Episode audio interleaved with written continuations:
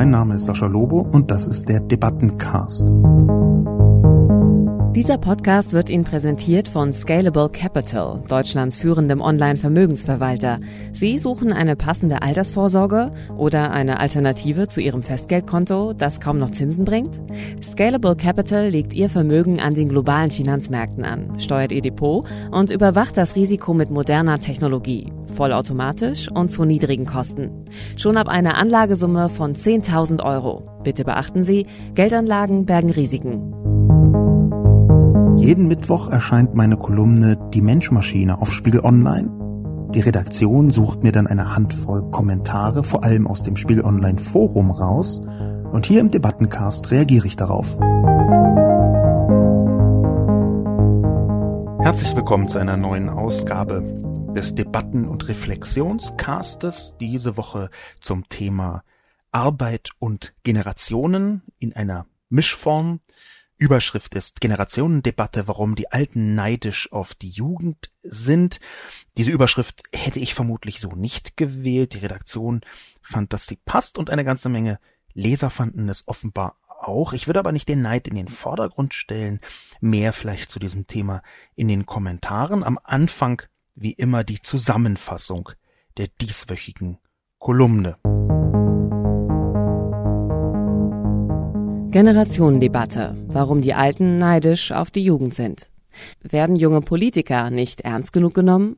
Die aktuelle Debatte hängt auch mit dem Wandel der Arbeitswelt zusammen, denn der neuen Generation geht es nicht mehr nur um Karriere. Die grassierende Generationenverächtlichkeit, die sich auch in der Abwertung von Kevin Kühnert und Annika Klose zeigt, ist kein Zufall. Die Essenz der Generationenverächtlichkeit aber liegt im Wandel der Arbeit. Etwas vereinfacht lässt sich sagen, dass vor 1980 Geborene ein stärkeres Bedürfnis nach Sicherheit hatten und der Fokus auf materielle Werte, Wohlstand und Karriere lag. Nach 1980 Geborene wünschen sich dagegen zuerst eine Vereinbarkeit von Privatleben, Familie und Beruf. Freude und Sinnhaftigkeit der Arbeit erscheint ihnen wichtiger als Geld und Karriere. Früher hat man sein Leben um die Arbeit herum organisiert, heute organisiert man die Arbeit um sein Leben herum. Die vorherigen Generationen sehen darin einen Affront in Form einer geringen Schätzung ihrer eigenen Lebensentwürfe. In Deutschland, dem Land der Ersatzreligion Arbeit, ist diese Abkehr von der Karrierefixierung nichts weniger als ein Schisma, also das Abfallen einer ganzen Generation vom Urglauben. Aber vielleicht hat der Haltungswandel der Jugend zur Arbeit die Entwicklung der Arbeit bloß vorweggenommen. Künstliche Intelligenz und Automatisierung werden die Gesellschaft weiter aufspreizen zwischen hochbezahlten Digitaljobs für sehr speziell Qualifizierte und einem Heer von schlecht bezahlten Arbeitern, die intelligente Maschinen begleiten, beaufsichtigen oder warten. Neben einem wachsenden Dienstleistungsprekariat wird es immer mehr Selbstständige geben. Das deutsche Sozialsystem könnte es sich aber nicht leisten, dass zu viele junge Menschen selbstständig werden. Also erstickt man den Wunsch nach Flexibilität im Keim. Dringend notwendige Mischmodelle aus Festanstellung und Selbstständigkeit fehlen ebenso. Gut nachvollziehbar, dass die Jugend weniger Lust hat, auf solche Jobaussichten ihr Leben aufzubauen. Wenn es eh keine Jobgarantien mehr gibt, möchte man wenigstens machen, worauf man Lust hat. Zusätzlich fühlen sich gerade einmal ein Prozent der Jugendlichen durch das deutsche Bildungssystem gut für die Arbeitswelt vorbereitet. Die digitale Welt findet nicht in den Schulen, sondern in der Regel im Privatleben der Jugendlichen statt. Die älteren Generationen tun ihre digitalen Avancen als Flausen im Kopf ab. Dabei bringen genau diese der Jugend mehr über die kommende Welt bei als die Rahmenpläne der Bundesrepublik. Und doch kommen die Flausen in leichter Abwandlung in fast jeder Jugendschelte vor, mal als Vorwurf der Naivität, mal in der Aufforderung, mehr Realitätssinn zu zeigen. Während die Älteren an ihrer Karriere basteln und die Alten sich um die Rente sorgen, wollen die Jungen die Welt verbessern. Die Jugendschelte zeigt sich als Neid auf eine neue Generation, die die Erfolgssymbole der Alten einfach ignoriert, weil sie mit ihrer Arbeit etwas bewirken möchte. Bei den Kommentaren möchte ich anfangen mit einem recht grundsätzlichen Thema, das sich spiegelt in einem Tweet auf die Kolumne bezogen von Toolblock, so nennt sich dieser Twitterer, Stlist, ST-List, schreibt mit einem Link versehen, einem Link zur Kolumne auf Twitter. Jetzt hat sich der Lobo aber ein wenig vergaloppiert. Zukunft der Arbeit, warum die Alten neidisch auf die Jungen sind. Dieses Thema vergaloppieren, das möchte ich dann noch mal ein bisschen vertiefen. Es ist ein wiederkehrendes Thema, wenig überraschend für mich, denn einer der Grundsätze, mit denen ich meine Kolumne schreibe, ist, dass ich mir selbst regelmäßig etwas Mut zur Thesenstärke versuche anzutrainieren. Ich versuche also regelmäßig Themen eben nicht zwar differenziert und zwar auch so ein bisschen abgewogen und abwägend zu formulieren, aber schon eine These mit reinzubringen, die so eine gewisse Kraft hat. Und ich glaube, dass dieses Spannungsfeld zwischen einer gewissen Thesenstärke und einer Differenzierung, die ich mit reinbringen möchte, dass die mich persönlich weiterbringt. Es gibt aber da eine grundsätzliche Gefahr, die Toolblock auf Twitter, glaube ich, ganz gut skizziert hat, nämlich die Gefahr des sich Vergaloppierens, dass man sich von so einer Kolumne davontragen lässt. Persönlich glaube ich nicht, dass das hier so stark passiert ist, aber natürlich ist das eine, eine persönliche Perspektive, die man auf diesen Text haben kann. Und es ist vor allem auch immer eine situationsabhängige Geschichte. Ich habe diese Kolumne relativ eindeutig geschrieben unter der Jugendfeindlichkeit, die ich in letzter Zeit gesehen habe, wo also ein Heer von alten Menschen, älteren Menschen auf einmal anfängt, zum Beispiel Kevin Kühnert oder andere jüngere äh, Personen, vor allem Frauen, zu attackieren in einer Weise, die ich verstörend finde. So zu tun, als seien Menschen mit, sagen wir mal, Mitte 20 einfach noch äh, völlig unzurechnungsfähige, geistesgestörte Personen. Das nervt mich schon immer, das nervt mich jetzt auch noch. Ich glaube, es gibt eine gute Chance, dass mich das auch noch mit 70 nerven wird. Ich glaube nämlich, dass ganz viele Punkte, von denen wir sprechen, von denen wir heute auch im Bereich der Digitalisierung sprechen, dass die keine Altersfrage sind, sondern eine Haltungsfrage. Da kann man jetzt natürlich sagen, das gilt in beide Richtungen. Und ich hätte dann vielleicht ein bisschen mehr Rücksicht nehmen sollen auf die Alten und nicht so sehr pauschalisieren, wie es in manchen Kommentaren anklang. Und diesen Schuh ziehe ich mir an. Ich ziehe mir den Schuh an, dass ich in dieser Kolumne, was meine Emotionalität angeht, etwas stark über die Stränge geschlagen bin. Ich hätte vielleicht noch stärker den Ausschlag zugunsten einer Differenzierung, gerade was ältere Leute angeht, wählen sollen. Das finde ich aber manchmal schon so aus psychohygienischen Gründen gar nicht ganz falsch, zu sagen, gut, jetzt schlage ich einfach voll drauf. Und der Grund, warum ich das hier nicht ganz falsch fand, war, weil ich eine Jugendfeindlichkeit beobachte, und zwar im gesamten Großbereich der Digitalisierung. Da werden einfach die Dinge, die äh, jüngeren Menschen sehr wichtig sind, als Marotte der Jugend abgetan. Ja, das fängt an mit der Benutzung von Smartphones. Das geht weiter natürlich mit so was ganz Grundsätzlichem wie, hm, wie wichtig ist eigentlich Konnektivität, also der Internetzugang selbst, bis hin zu dem ist jetzt sowas wie Snapchat eine bescheuerte Spielerei für irgendwelche Deppen oder ist das ein wichtiger Teil eines Soziallebens? Da kann auch jeder sich selber prüfen, ob er sich schon mal dazu hat hinreißen lassen, digitale Instrumente, vor allem soziale digitale Instrumente, die er nicht benutzt, für völlig irrelevant zu halten, nur weil, sagen wir mal, eine durchschnittliche 16-Jährige oder der durchschnittliche 21-Jährige die intensiver benutzt, als man das selbst für richtig hält. Also diese Selbstüberprüfung, die habe ich auch häufiger getan und das passiert mir selbst immer wieder, dass ich denke, aber das ist ja nun wirklich Quatsch. Also bis dahin, bis Twitter war alles noch toll, aber ab Snapchat ist es doof. Ähm, das ist natürlich jedes Mal eine, eine Illusion, der man aufsitzt, auch eine, eine Frage der eigenen Gewöhnung und Gewohnheit. Und weil mich das so wahnsinnig aufgeregt hat, wie herablassend jüngere Menschen gerade im digitalen Kontext behandelt worden sind, aber auch im politischen Kontext, habe ich da eine Empfindlichkeit. Und zwar schon, schon 15 Jahre lang habe ich diese Empfindlichkeit. Und diese Empfindlichkeit ist nun pendelartig ausgeschlagen in die Gegenrichtung. Ich habe vielleicht ein bisschen sehr auf den Schlamm gehauen. Darauf könnten wir uns jetzt einigen. Ich bin aber auch der Meinung, dass das mal erlaubt sein darf. Dass man dagegen donnert in einer Kolumne. Vielleicht ist das nicht ratsam, das irgendwie jede Woche dreimal zu tun oder die Kolumne dann allzu emotional äh, zu schreiben in diesen Punkten, aber ab und zu finde ich das völlig in Ordnung. Anders als viele Kommentatoren. Es gab einen Tenor, einen grundsätzlichen Tenor in den Antworten bei dieser Kolumne, der in die Richtung ging, jetzt hack mal nicht auf den Alten rum, das ist doch jetzt äh, aber Quatsch, das ist doch unfair. Diesen Tenor werde ich jetzt auch in den wörtlich abgebildeten Kommentaren nochmal aufgreifen und ungefähr die Hälfte des Weges mitgehen mit dieser Kritik. Ossi Friese schreibt zum Beispiel Popanz, da haben wir doch endlich die Ursache für alle Probleme entdeckt. Es ist eine durch die neuen Techniken völlig gewandelte Jugend, die bei den Alten aufläuft, weil die, ja, was eigentlich? Blockieren die Alten eine Vereinbarkeit von Privatleben, Familie und Beruf oder Freunde und Sinnhaftigkeit der Arbeit, die die jungen Menschen angeblich wollen? Wohl eher nicht, da diese Themen doch genau die der konservativen CDU-CSU sind und vermutlich sogar zum neuerlichen möglichen Wahlerfolg der Kanzlerin nicht unerheblich beigetragen haben.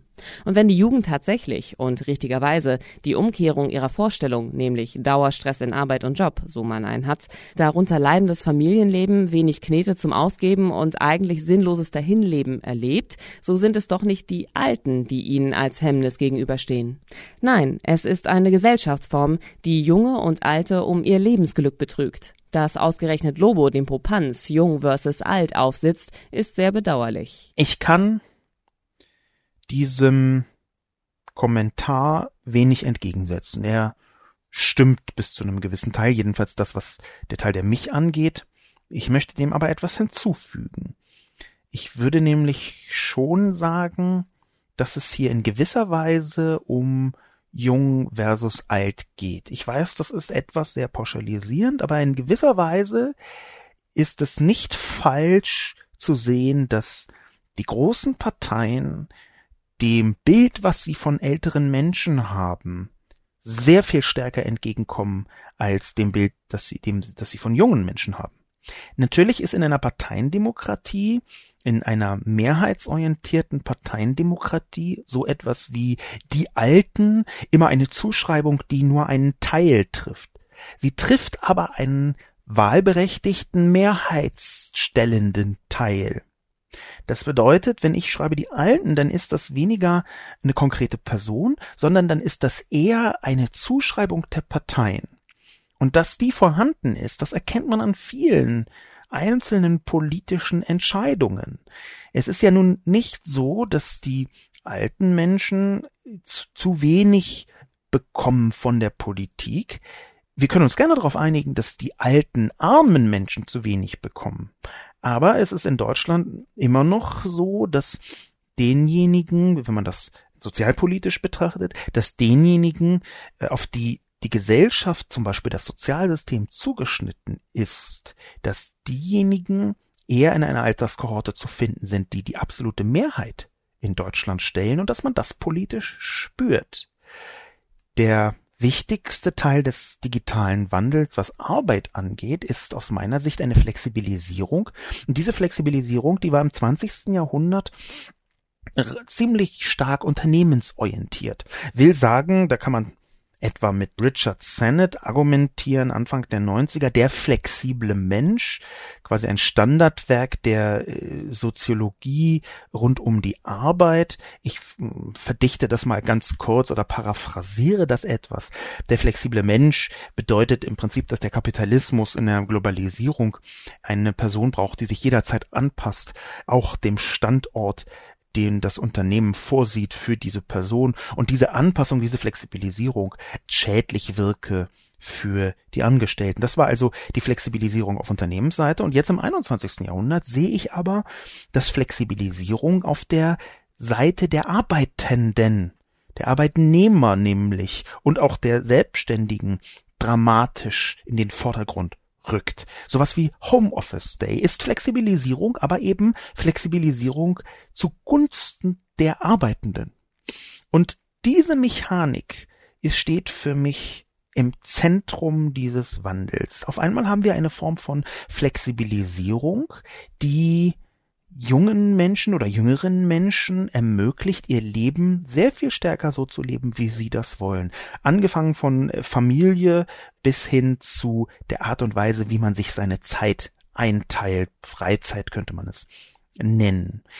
Und da sehen wir, dass natürlich es eine Form von alt versus jung gibt, weil vergleichsweise viele Menschen, die im 20. Jahrhundert gearbeitet haben, das, was sie getan haben, in einer gewissen Starrheit als normal betrachten. Der Frontverlauf, der hier stattfindet, ist aus meiner Sicht, dass das Sozialsystem zugeschnitten ist nach wie vor auf den Eckrentner, also auf die Person, die 40 Jahre lang oder mehr die gesamte Zeit bei, sagen wir mal, 1,2 Arbeitgebern angestellt ist und war einmal vielleicht gewechselt hat, durchgängig sozialversicherungspflichtig beschäftigt war.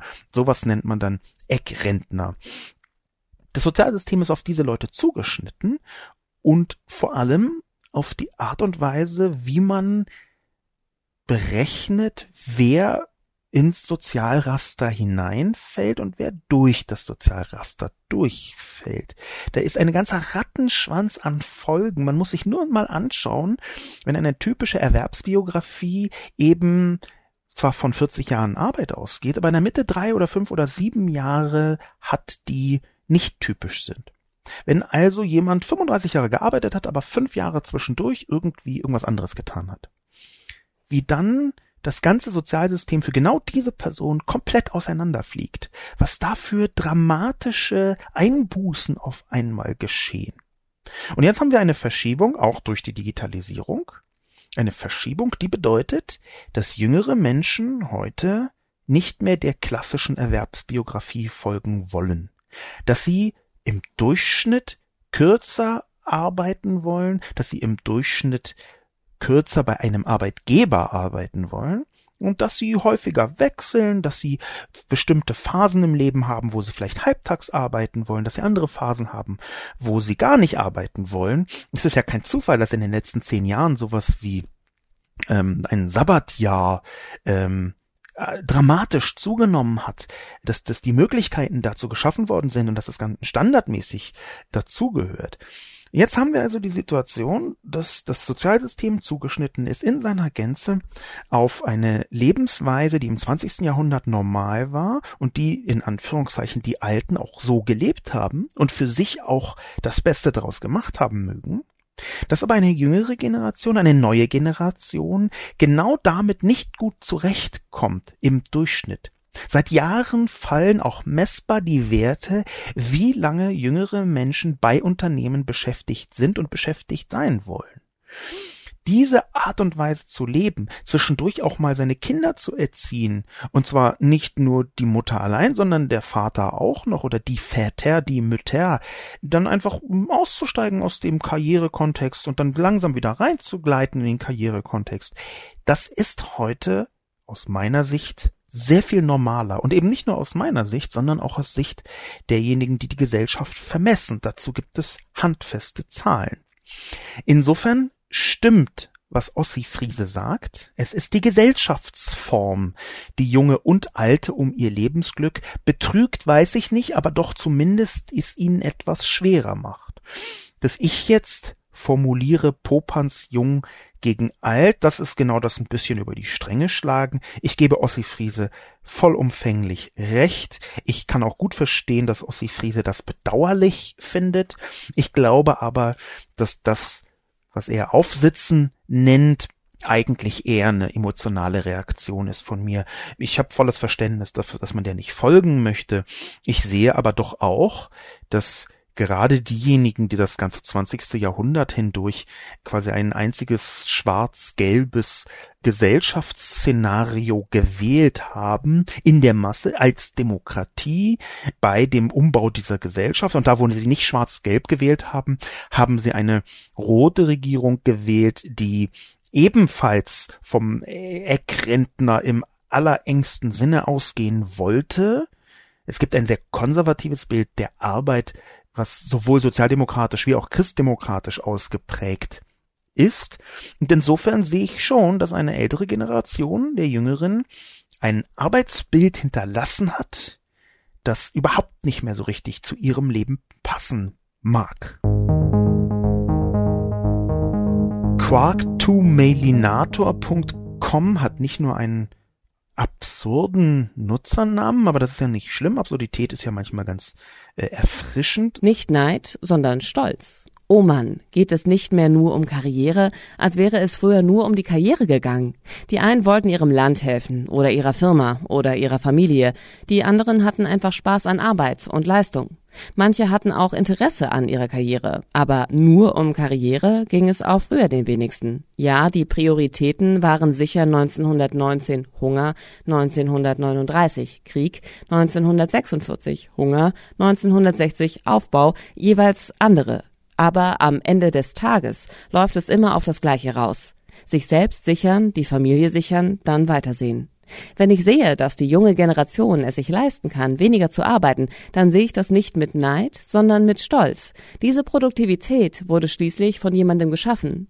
Ich würde es nur lieber sehen, wenn sie allen mehr gleichverteilt zugute käme. Auch diesem Kommentar möchte ich gar nicht grundsätzlich widersprechen. Quark2mailinator.com sagt, dass das nicht Neid ist. Offensichtlich ist die Person äh, schon älter und spricht nicht von Neid, sondern von Stolz. Und das kann ich total nachvollziehen. Ich sehe sehr, sehr viele Ältere, die sich freuen, dass sie auch mit ihrer Arbeit ein ein Land geschaffen haben, einen Kontinent, eine EU geschaffen haben. Jeden Tag Dankbarkeit für die EU, mein großes Motto. Ich werde es mir wahrscheinlich auf den Arm tätowieren lassen.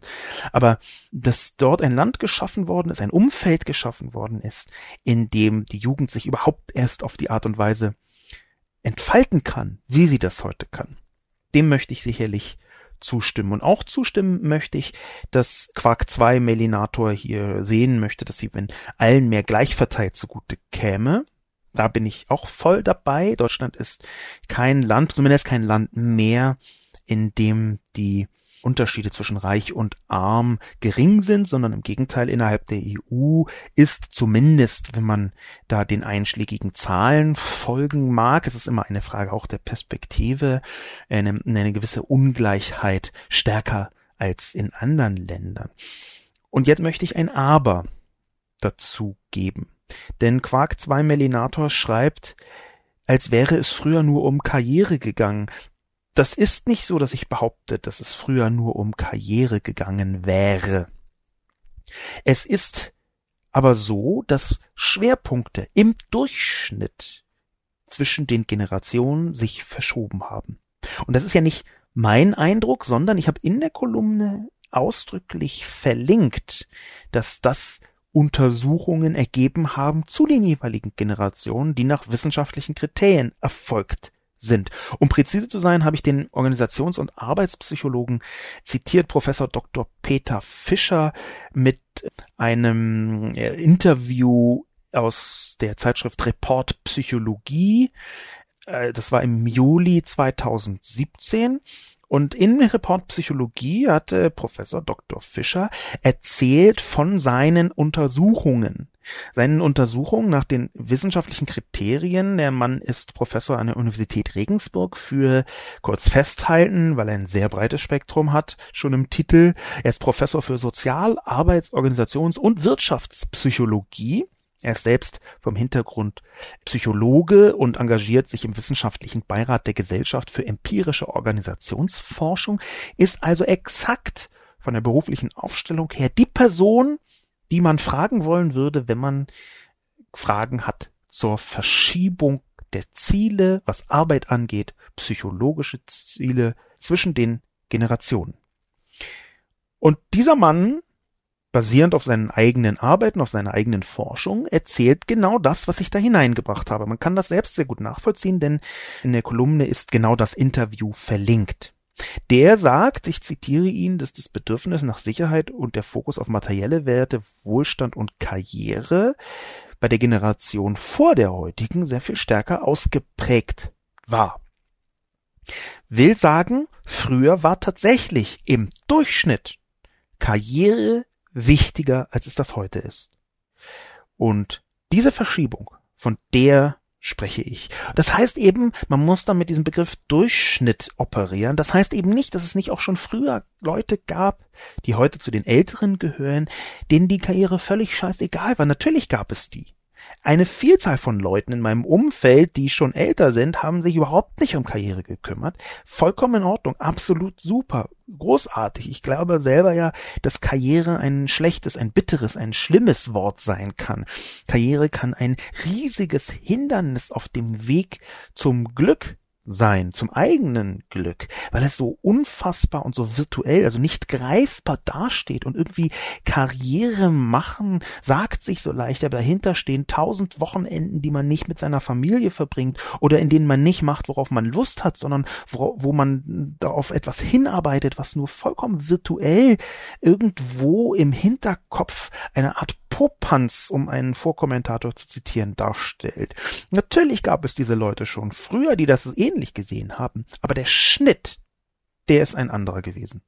Und genau das hat Herr Fischer versucht herauszufinden und genau in diesen von mir eben zitierten Worten, denen ich Glauben schenken möchte, dann gesagt. Und das Interessante ist nun, dass ich manchmal glaube, man könnte das auch alles anders herum betrachten, was die Digitalisierung geht. Nicht zu sehr zu sagen, gut, diese Generation will halt weniger arbeiten, sondern man könnte es auch andersrum sagen, nämlich Generationen Menschen wollten schon immer flexibler sein, schon immer weniger arbeiten, schon immer versuchen, die Arbeit dem Leben unterzuordnen. Aber erst jetzt mit der Digitalisierung ist das sinnvoller und einfacher möglich. Dass man also gar nicht sagt, das ist die Umkehrung, von der ich gerade sprach, die frühe Generation wollte die Karriere in den Mittelpunkt stellen, sondern dass man eher sagt, aufgrund fehlender Instrumente war eine frühere Generation gezwungen, die Karriere in den Mittelpunkt ihres Lebens zu stellen, weil es anders gar nicht ging. Wenn man diese Umdrehung mitmachen möchte, die ich hier einfach so vor mich hin postuliere, dann kann man nicht nur relativ leicht der älteren Generation, sagen wir mal, die Würde lassen, kann man ihr die Zumutung einfach wegdefinieren, dass sie karrieregeil war, sondern kann man einfach sagen, was haben wir für ein großes Glück, dass inzwischen digitale Instrumente bestehen, dass die jüngere Generation überhaupt in der Lage ist, das zu tun, was frühere Generationen schon immer hätten machen wollen. Und gleichzeitig kann man auch erklären, dass eine ältere Generation natürlich jetzt nicht sagen kann, oh shit, ich habe mein Leben total vergurkt, weil es damals gar nicht anders ging. Das wäre auch ein bisschen anmaßend. Aber natürlich ist es so, dass man dazu neigt, rückwirkend zu verklären, den Weg, den man selbst gegangen ist, die Art und Weise, wie man selbst sein Leben gelebt hat. Natürlich ist es so, dass eine ältere Generation rückwirkend sagt, ach, das hab ich doch eigentlich schon ganz richtig gemacht. Ein gut erforschter Effekt, ein Verklärungseffekt des eigenen Gehirns, sich eher an das zu erinnern, was positiv war und eher den eigenen Weg als selbstgewählt und richtig zu betrachten. Ist ja auch nachvollziehbar. Man macht sich sonst ewig Vorwürfe. Unser Gehirn ist genauso aufgebaut.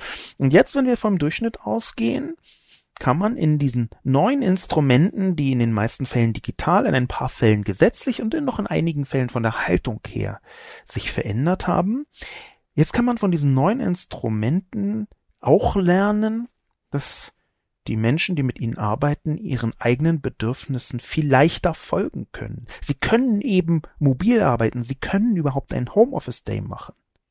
Und diese Form von Flexibilisierung, die sehe ich, was die Arbeit und den Wandel der Arbeit ankommt, als etwas, wo die Jungen, die heute Jungen, also nicht so wie ich bin 42, sondern die heute Ende 20 sind, die wirklich die junge Generation verkörpern, wo die überhaupt erst rausfinden können, was genau das mit einer Gesellschaft macht. Ich glaube, wir sind in einer Übergangszeit, das kann man zwar irgendwie immer sagen, alles sind Übergangszeiten, so wie alles Brückentechnologien sind, aber ich glaube trotzdem, dass gerade diese flexiblen Arbeitsinstrumente, dass die langsam aber sicher erforscht werden müssen von größeren Gruppen in verschiedenen Branchen, in verschiedenen Kontexten. Was macht das mit einer Gesellschaft, wenn zum Beispiel ein Büro eher eine Art Sammelpunkt ist für verschiedene Menschen zu bestimmten Zeiten, zum Beispiel Meetings, und nicht so sehr der Ort, wo man zwingend arbeiten muss. Was macht das mit einer Gesellschaft? Was macht das bis hinein in die Immobilienwirtschaft mit Büroräumen? Das sind alles Fragen, die die junge Generation für sich beantworten sollte. Und da halte ich es eben für ziemlich problematisch, wenn man diese Suche nach neuen Antworten, Prioritäten selbst zu setzen, mit neuen Instrumenten, sein Leben und speziell die Arbeit so zu leben, wie man das für richtig hält. Wenn man dabei Spott aushalten muss. Diese Herablassung, die durchaus von einzelnen älteren Menschen der Jugend entgegengebracht wird. Ich sehe zum Beispiel auch, dass ein großer Teil der Vernetzungsfeindlichkeit in Deutschland, also dieses herablassende Moment gegenüber Internet und Internetanwendungen, was sich auch in der Politik sehr stark spiegelt, dass da auch eine gewisse Herablassung gegenüber der Jugend zu finden ist. Ich habe das vorher schon angedeutet.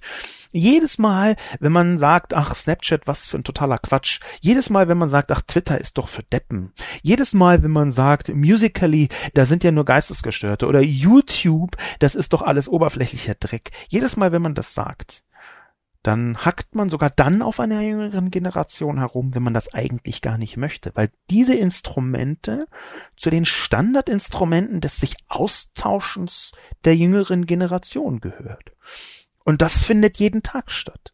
Da sehe ich auch den Connex, die Verbindung zwischen einer gewissen Technologiefeindlichkeit, beziehungsweise nicht Technologie, sondern eher Vernetzungsfeindlichkeit und einer Abwertung der Jugend. Da wächst eine Jugend heran, für die die digitale soziale Vernetzung der Standard ist. Da wächst eine Jugend heran, die auf WhatsApp Freundschaften, Liebschaften, Beziehungen, berufliche Netzwerke aufbaut und die diese digitalen Instrumente ganz selbstverständlich in ihr Leben installiert und integriert hat. Und immer wenn man dann auf den Instrumenten rumhackt, dann ist es fast, als würde man auch auf den Leuten selbst rumhacken.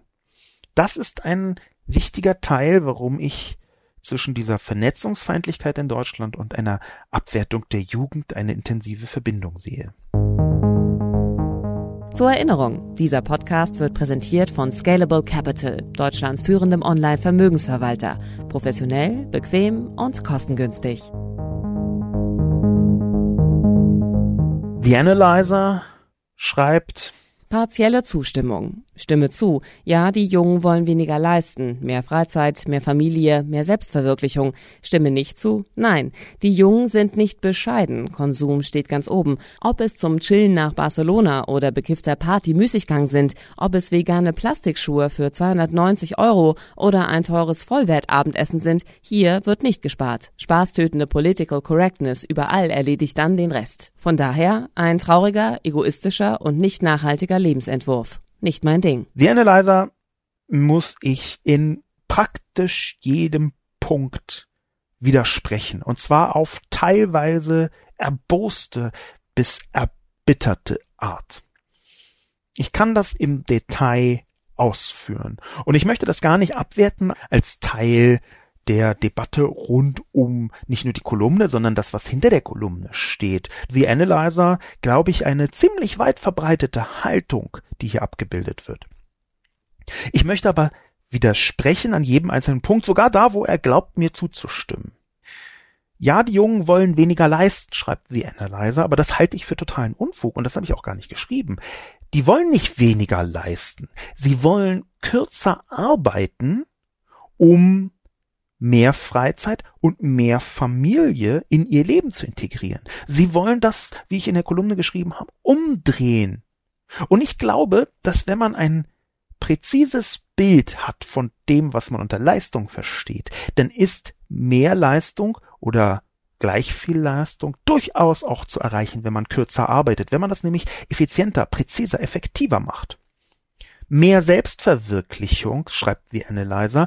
Und auch da würde ich dramatisch widersprechen. Es geht nicht nur um Selbstverwirklichung. Ich sehe, wie man wahrscheinlich zwischen den Zeilen schon gemerkt hat, die jüngere Generation in einem sehr positiven Licht. Und ich sehe, dass Weltverbesserung also nicht nur Selbstverwirklichung, sondern auch ganz aktive Weltverbesserung, tiefer in der Generationen DNA ist als bei irgendeiner Generation davor.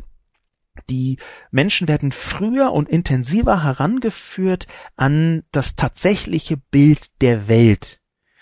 Die Menschen, die heute jung sind, sind zu einem so großen Teil auch willens, die Welt selbst mitzugestalten. Da kann man einmal quer durch YouTube jagen und natürlich sieht man da die Deppen, die Ärsche, die Penner, die sieht man da, man sieht aber genauso und noch in größerer Zahl diejenigen, die etwas bewirken wollen in einem positiven Kontext. Ob das immer passiert oder nicht, das ist eine zweite Sache.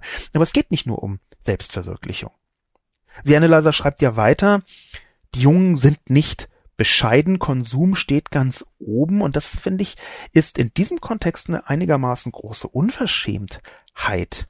Wenn wir uns einfach anschauen, was die Lebenschancen sind, die jungen Leuten heute geboten werden, dann haben wir nicht die Stabilität, die sagen wir mal in den 70er und 80er Jahren da war dann haben wir nicht diese radikale Konsumfixierung, denn Konsum muss man hier begreifen als reine Kaufrauschangelegenheit. Das, was heute bei Jugend, jungen Leuten auch gut abbildbar in soziologisch erhobene Zahlen wichtiger ist, sind Erfahrungen. Nicht nur einzelne Produkte zu kaufen, sondern auch Erfahrungen, und zwar gemeinschaftliche Erfahrungen im sozialen Kontext zu machen. Das ist wichtiger geworden in den letzten Jahren.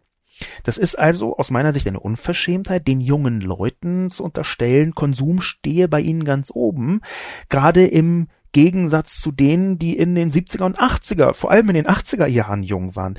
Da hat natürlich nicht Konsum ganz oben gestanden, Fragezeichen, doch Ausrufezeichen.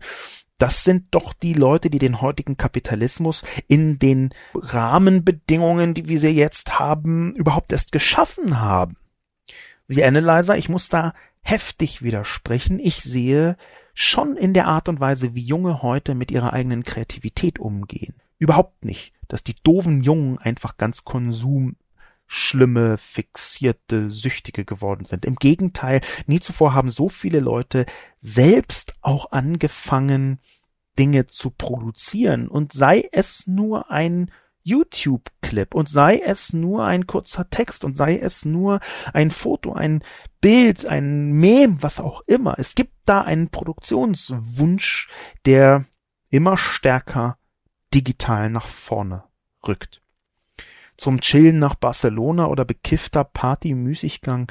Das ist so abwertend geschrieben. Ich muss auch hier erbittert widersprechen, Sie Analyzer. Vegane Plastikschuhe für 290 Euro. Aber da muss man sich doch freuen, dass jemand im Auge hat, was Nachhaltigkeit bedeutet dass also, wenn man spottet über vegane Plastikschuhe, dass also jemand sagt, gut, ich möchte eben nicht irgendwelche von Kindern genähten Lederschuhe, wo man nicht weiß, wie die entstanden sind, sondern ich möchte tatsächlich mit meinem Konsum dazu beitragen, dass es besser wird oder zumindest den Versuch machen. Und auch daran kann man sicher nicht noch viel Kritik üben.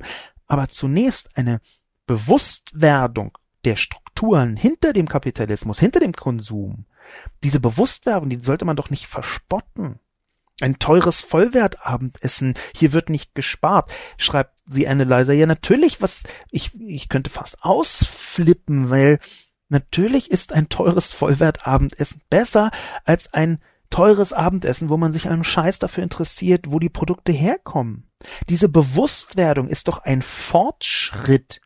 Und dann schließlich schreibt The Analyzer, spaßtötende Political Correctness allüberall erledigt dann den Rest. Und hier differiere ich erheblich mit The Analyzer, wenn man unter Political Correctness das versteht, was ich darunter verstehe, nämlich Anstand, nicht deckungsgleich, aber doch einigermaßen so übersetzbar, dann halte ich es für richtig, dass man sich überlegt, was die eigenen Worte bewirken, dass der, der thematische Angang Political Correctness auch übertrieben werden kann, bin ich voll dabei. Ich gehe nicht den gesamten Weg mit, den, sagen wir mal, so klassische Political Correctness Personen ähm, von A bis Z durchgehen wollen. Zum Beispiel gendere ich ja in meinen Kolumnen selten Worte. Das wäre so ein Vorzeigebeispiel, wo, glaube ich, viele Leute so ein ähm, eine Verbindung herstellen können zu Political Correctness. Aber trotzdem halte ich es für richtig, dass man über Wirkung von Worten nachdenkt. Und wenn jetzt hier jemand sagt, Political Correctness sei spaßtötend, dann möchte ich als Gegenangriff, lieber The Analyzer, 137.000 Euro gewettet, dass Sie ein Mann sind, aber dann möchte ich als Gegenentwurf mal fragen, wieso tötet Political Correctness ihren Spaß? Bestand Ihr Spaß vorher daraus, Minderheiten zu beschimpfen? Bestand Ihr Spaß vorher daraus, Lehrerinnen Lehrer zu nennen oder Bundeskanzlerinnen Bundeskanzler zu nennen? Haben Sie das unter Spaß verstanden? Wollten Sie vorher abwertende Begriffe benutzen und weil Sie es jetzt nicht mehr können, ist Ihr Spaß tot? Dann haben wir sehr unterschiedliche Vorstellungen von dem, was Spaß bedeutet. Und ich folge hier eher einer jüngeren Generation, die ganz offensichtlich, ja auch nicht durch die Bank, aber ganz offensichtlich mehr interessiert ist daran, was ihre Worte bewirken können, als die Generation davor. Und zwar auch schon deswegen, weil sehr viel mehr Menschen Worte in die Öffentlichkeit setzen können, wo sie überhaupt erst eine Wirkung entfalten können. Fast jeder der jungen Generation kann heute digital eine Vielzahl von Menschen erreichen. Das war vor 30 Jahren nicht so. Da konnte man nicht eine Vielzahl von Menschen erreichen. Also es ist vollkommen normal, dass man mit Einführung von sozialen Medien auf einmal anfängt nachzudenken, was Wirkung von Worten angeht. The Analyzer schließt mit ein trauriger, egoistischer und nicht nachhaltiger Lebensentwurf, nicht mein Ding, und dem möchte ich komplett zustimmen, allerdings genau auf die andere Gruppe bezogen, nämlich der der The Analyzer mutmaßlich angehört. Ich finde es traurig, wenn man keinen Spaß hat, wenn es Politic Correctness, also Anstand gibt. Ich finde es traurig, wenn man egoistisch ist und sich keine Gedanken über die Herkunft des eigenen Abendessens macht. Und ich finde es traurig, wenn man nicht über Nachhaltigkeit nachdenkt. Insofern halte ich jetzt Serne Leiser den Spiegel vor und sage, ich lasse Ihnen Ihre Haltung, ich habe bloß eine fast 180 Grad versetzte Haltung genau dagegen. Ich glaube, es ist traurig, wenn man einen Spaß hat, der nicht Political Correctness kompatibel ist. Ich, ich glaube, es ist egoistisch, wenn man nicht darüber nachdenkt, was die Wirkung des eigenen Lebens angeht. Und ich glaube, es ist unnachhaltig, wenn man sich gar nicht interessiert, was hinter den Kulissen des eigenen Konsums geschieht. Severus 1985 schreibt, das erklärt vielleicht auch den Gender Pay Gap. Ich stelle mal die These auf, dass das vom Autor beobachtete Phänomen bei Frauen schon etwas weiter verbreitet ist als bei gleichaltrigen Männern, was sich natürlich in der Berufswahl niederschlägt. Daher verstehe ich auch nicht, warum der immer wieder aufgewärmte Gender Pay Gap von 21 Prozent immer so negativ konnotiert wird. Man könnte auch sagen, Frauen sind schon 21 Prozent weiter in der Priorisierung der Lebensqualität über den Gehaltszettel. Ich als Mann setze ähnliche Prioritäten und zwar voll im Bewusstsein, dass ich dadurch eventuell Umsatzeinbußen von 21 Prozent habe gegenüber jemandem, der sich auf dem Bau seiner Lebenszeit berauben lässt. Ein sehr interessanter Kommentar von Severus 1985, vor allem deshalb, weil hier eine Brücke geschlagen wird zwischen der neuen Generation und Geschlechterthemen.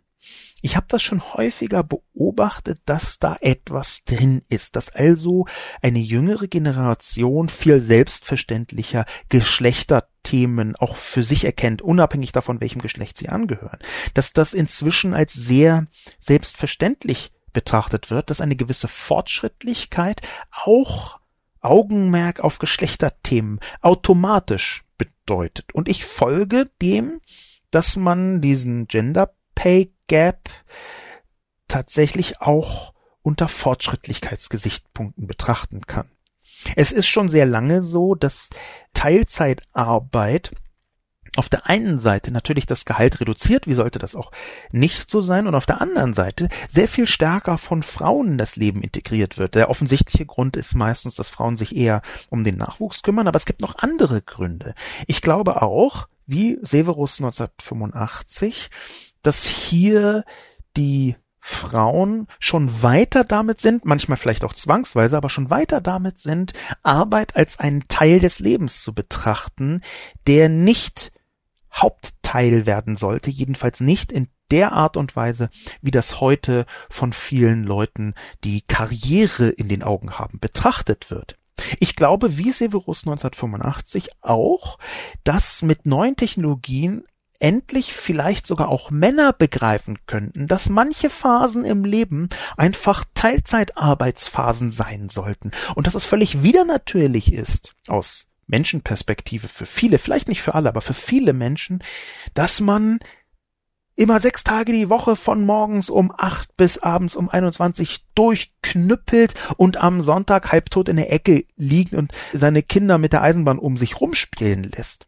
Ich glaube, dass das eine kapitalistische Widernatürlichkeit darstellt und kann so dem Kommentar von Severus 1985 ganz gut folgen. Ich sehe auch, wie Severus 1985, ja, wir müssen eine Weiterentwicklung des Themas Arbeit versuchen.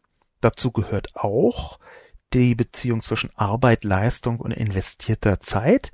Dazu gehört auch das, was die Digitalisierung mit der Arbeit macht. Und dazu gehört eben auch, dass man versucht, voneinander zu lernen. Und zwar nicht nur Alte von Jungen, sondern auch Männern von Frauen und Frauen von Männern, weil ich glaube, und davon bin ich ziemlich überzeugt, dass wir im 20. Jahrhundert noch nicht rausgefunden haben, wie man Arbeit besser ins Leben integrieren kann. Und dass überhaupt erst jetzt mit der Digitalisierung eine Chance besteht, so viele Menschen wie möglich so nah an ihr Arbeitsideal wie möglich heranzubringen, unabhängig von dem Geschlechterthema. Mostly Harmless schreibt, Ziemlich alberne Thesen. Ich erinnere mich, dass in den 80ern viele Dinge passierten, die nicht zur angeblichen Karrierefixierung der Babyboomer passen. Punks waren überall auf den Straßen zu sehen. Leute ketten sich auf Bäumen an, um das Fällen zu verhindern. Es wurde massenhaft der Kriegsdienst verweigert und der zeitlich länger andauernde Zivildienst vorgezogen. Man engagierte sich in irgendwelchen Friedens- oder Umweltschutzgruppen, was für die Karriere in aller Regel auch nicht förderlich war, etc. pp. Und dann war da auch noch die Sinus-Studie, die 2016 belegte, dass die heutige Jugend so spießig und angepasst ist wie noch nie. Die Sache scheint also doch ein wenig komplexer zu sein, als Sobo meint. Ach ja, der Mann, der den albernen Kommentar zu Frau Klose gemacht hat, ist Chefredakteur von Springers Welt. Auch da durften also völlig andere Gründe die Ursache sein, als die, die Lobo annimmt. Zu Mostly Harmless muss ich in erster Linie sagen, dass wir hier ein Grundproblem der Einschätzung der Welt vorliegen haben. Ich habe mich auf äh, Studien bezogen, die in aller Regel, jedenfalls die von Professor Fischer auf jeden Fall, äh, evidenzbasiert arbeiten, will sagen, die versuchen Phänomene zu fassen, in der Breite und zahlenseitig abzusichern, zum Beispiel durch Repräsentativität. Da ist also eine wissenschaftliche Studie entstanden. Auf der einen Seite, ich argumentiere, um es knapp zu sagen, mit Zahlen, die wissenschaftlich zustande gekommen sind, und Mostly Harmless argumentiert anekdotisch. Denn natürlich sind in den 80er Jahren auch viele Dinge passiert, die nicht zur Karrierefixierung der Babyboomer passen. Die Frage wäre noch, ob man hier von Babyboomern sprechen muss. Aber Natürlich gab's Punks und Leute kletterten, ketteten sich an Bäumen an. Aber das sind doch einzelne anekdotische Punkte. Mir geht es doch um den Durchschnitt, den Herr Fischer erforscht hat. Man kann für jede Zeit, einfach weil es so viele Menschen gibt und so viele unterschiedliche Menschen, weil die Menschen unfassbar unterschiedlich waren, schon immer, zu jedem Zeitpunkt, kann man für jede Zeit, in der X oder Y vorherrschend war, auch immer das Gegenteil von X oder Y finden. Worauf es ankommt, ist doch, wie die gesellschaftlichen Prioritäten im Durchschnitt gesetzt werden und wie danach die politischen Entscheidungen getroffen werden. Das ist doch genau das Ding in einer Demokratie. Wenn in den 80er Jahren eine Mehrheit der Menschen X brauchte, dann gab es eine gute Chance, dass X auch politisch manifest wurde und in Entscheidungen, die bis heute nachwirken, hineingeflossen ist. Das ist Demokratie. Und das ist genau der Punkt, auf den ich hinaus möchte. Wir reden auf der einen Seite von Mehrheiten in der Gesellschaft, wie Normalität hergestellt wird, die sich dann politisch niederschlägt. Und von der anderen Seite reden wir natürlich, wie Mostly Harmless, von einzelnen Elementen und einzelnen Entwicklungen, die da nicht hineinpassen. Aber das ist immer so. Insofern halte ich das nicht für ein richtiges Gegenargument, weil das irgendwo in der Zeitung stand, dass äh, Leute sich an Bäume anketten, hängt ja nun überhaupt nicht damit zusammen, dass die Mehrheit der Menschen trotzdem Karriere fixiert waren. Eine kurze Anmerkung auch noch zu der albernen Kommentar von äh, Frau Klose, Chefredakteur von Springers Welt. Das ist halb präzise. Es geht hier um die Welt am äh, Sonntag, um voll präzise zu sein. Der Mann ist Peter Huth, der vorher Chefredakteur hm, bei Springer war für die BZ. Dort hat er hier und da, muss man ehrlicherweise sagen, auch eher liberale vor allem Titelseiten der BZ, boulevardliberale Titelseiten gestaltet. Manche davon waren sehr gut, sehr lustig, aber ich sehe auch hier, dass er immer wieder zurückfällt in diese klassische bürgerliche, und ich meine jetzt bürgerlich hier mal nicht als Positivum, in diese klassische bürgerliche Perspektive der Enge, die ich leider bei Springer häufiger sehe. Da hat also Mostly Harmless schon recht wenn er sagt, auch da dürften, oder wenn sie sagt, auch da dürften völlig andere Gründe die Ursache sein, als die, die ich annehme. Ich weiß nicht, ob das völlig andere Gründe sind, aber es könnten auch andere Gründe sein. In jedem Fall ist ja die Bürgerlichkeit, wie sie hier vorgetragen worden ist, in diesem Tweet von Peter Huth, der heißt, sehr aufgeregtes Mädchen von den Jusos bekommt mehr Applaus als Martin Schulz. Der ist doch haltungsverräterisch der ist doch gegenüber einer Jugend und gegenüber einer jungen Weiblichkeit deutlich abwertend. Und ich finde, dass man hier schon annehmen kann, auch wenn das nur eine Annahme ist, nur eine Vermutung ist, dass man aber diese Vermutung schon legitim treffen kann, dass dahinter eine Welthaltung steht, die eben den jüngeren Leuten und den jüngeren weiblichen Leuten sehr viel leichter eine gewisse Herablassung entgegenbringt als, sagen wir mal, älteren weißen Männern als Abschluss, als letzten zu besprechenden Kommentar nehme ich den von Großwolke.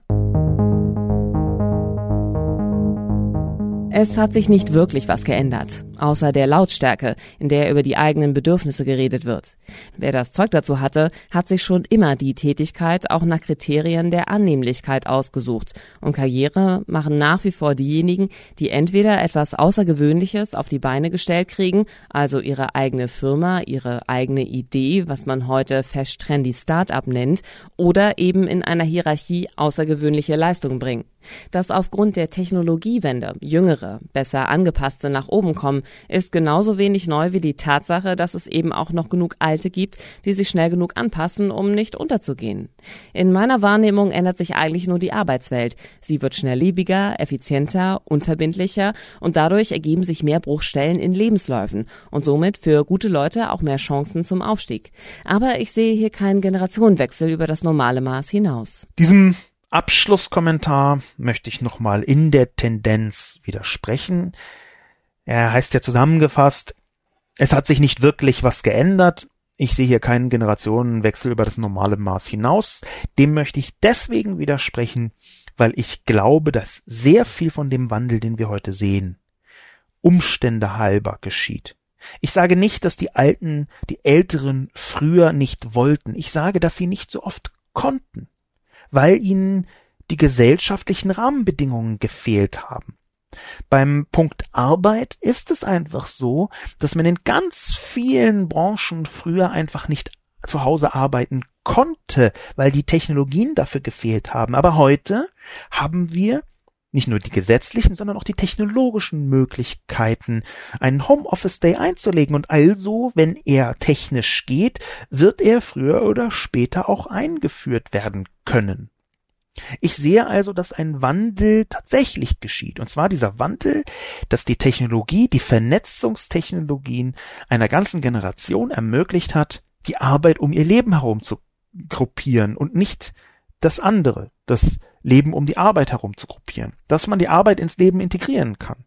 Da ist Technologie auf jeden Fall ein sehr, sehr zentraler Taktgeber. Es hat sich, glaube ich, etwas geändert, was Großwolke richtig beobachtet hat, dass natürlich auch schon früher, sagen wir mal, Leute sich nicht haben aufhalten lassen von technologischen Hindernissen. Dass es natürlich schon immer Leute gab, die gesagt haben, es gibt vielleicht nicht die Möglichkeit, für alle zu publizieren, aber ich will es trotzdem tun. Ähm, ich brauche kein Internet dafür, das werden sie so nicht gesagt haben, weil sie es ja vorher gar nicht wussten. Aber natürlich ist genau dieser Ansatz, sich nicht aufhalten zu lassen von Umständen, die einem entgegenstehen, der ist schon sehr lange so. Ich sehe bloß, dass eine Einfachheit genau diesen äh, eigenen äh, Bedürfnissen zu folgen, das ist, wenn das einfacher ist, dass das dann auch mehr Menschen im Durchschnitt machen. Und das halte ich für gut. Und das hat eine technologische Komponente. Das ist ein Teil des Wandels. Der kleine Ellenbogen schließlich, den Großwolke reinbringt, nämlich im ersten Satz. Es hat sich nicht wirklich was geändert, außer der Lautstärke, in der über die eigenen Bedürfnisse geredet wird. Da ist ja ein Ellenbogen für die jüngere Generation drin. Dem möchte ich zustimmen, aber den Ellenbogen in die andere Richtung wenden. Die Lautstärke, in der über die eigenen Bedürfnisse geredet wird, das ist hier negativ konnotiert von Großwolke. Und ich glaube, das ist positiv. Ich glaube, dass es so viele Menschen gab, die über so lange Zeit, sowohl im privaten wie auch im politischen wie auch im sozialen Kontext, eben nicht über die eigenen Bedürfnisse geredet haben. Nicht, dass sie nicht egoistisch waren, aber sie haben nicht geredet darüber, was sie brauchen. Dass das so lange schlecht gewirkt hat, dass ich es sehr positiv finde, wenn junge Leute heute ihre eigenen Bedürfnisse klar formulieren in großer Lautstärke. Ich halte das für etwas Positives. Ich bin ziemlich sicher, dass Großwolke das negativ gemeint hat. Aber ich halte es für etwas Positives, wenn man sich überhaupt erstmal mit den eigenen Bedürfnissen auseinandersetzt. Wenn man überhaupt erstmal formuliert, ja, ich bin zwar der Vater, aber ich möchte trotzdem zwei Jahre zu Hause bleiben, wenn mein Kind geboren wird. Um jetzt ein patriarchatsintensives Beispiel zu bringen. Ich glaube, es ist richtig, gerade für Männer, gerade für junge Männer, es ist richtig, die eigenen Bedürfnisse überhaupt erstmal zu thematisieren. Und zwar nicht über so einen egoistischen Ansatz, sondern über eine Ausgangsbasis für das, was gesellschaftlich notwendig ist. Ich halte es für eine Stärke wenn man sagt, ich habe das Bedürfnis, mein Kind aufwachsen zu sehen. Ich halte es für eine Stärke zu sagen, hm, eigentlich möchte ich zwei Tage die Woche zu Hause arbeiten, weil ich sonst ausbrenne. Ich halte es für eine Stärke, wenn man sagt, ich bin kurz vor dem Burnout, ich sollte mal ein Jahr aussetzen. Ich halte es für eine Stärke, wenn man sagt, eigentlich kann ich nach 14 bis kurz vor 23 Uhr sehr viel besser arbeiten als von 8 bis 15 oder 16 Uhr. Ich glaube, dass diese Formulierung von eigenen Bedürfnissen im Arbeitskontext etwas ist, was man sich früher nicht leisten konnte aufgrund der starren Struktur der Arbeit im 20. Jahrhundert. Und ich glaube, dass die jetzt sehr viel weicheren Strukturen, sehr viel flexibleren Strukturen der Arbeit, dass die ziemlich zentral dafür sind, dass man in eine Diskussion über die eigenen Bedürfnisse eintreten kann. Und deswegen als Abschlussakkord ist es ja auch so schädlich, wenn man über die Formulierung der eigenen Bedürfnisse so spottet. Deswegen ist es ja auch so schädlich, wenn die Älteren in diesen herablassenden Formulierungen reden, wenn sie so dieses Abschätzige einbauen, was sehr häufig getan wird, weil das eher verhindert, dass über die eigenen Bedürfnisse geredet wird und wie man sie mit Hilfe von Technologien erfüllen kann. Zum Beispiel was Arbeit angeht. Und mit diesem kleinen Abschluss möchte ich mich fürs Zuhören bedanken, freue mich wie immer über die Diskussion, die ich als sehr hm, bereichernd empfunden habe diesmal. Mein Name ist Sascha Lobo. Ich bedanke mich also fürs Zuhören und freue mich aufs nächste Mal. Auf Wiedersehen.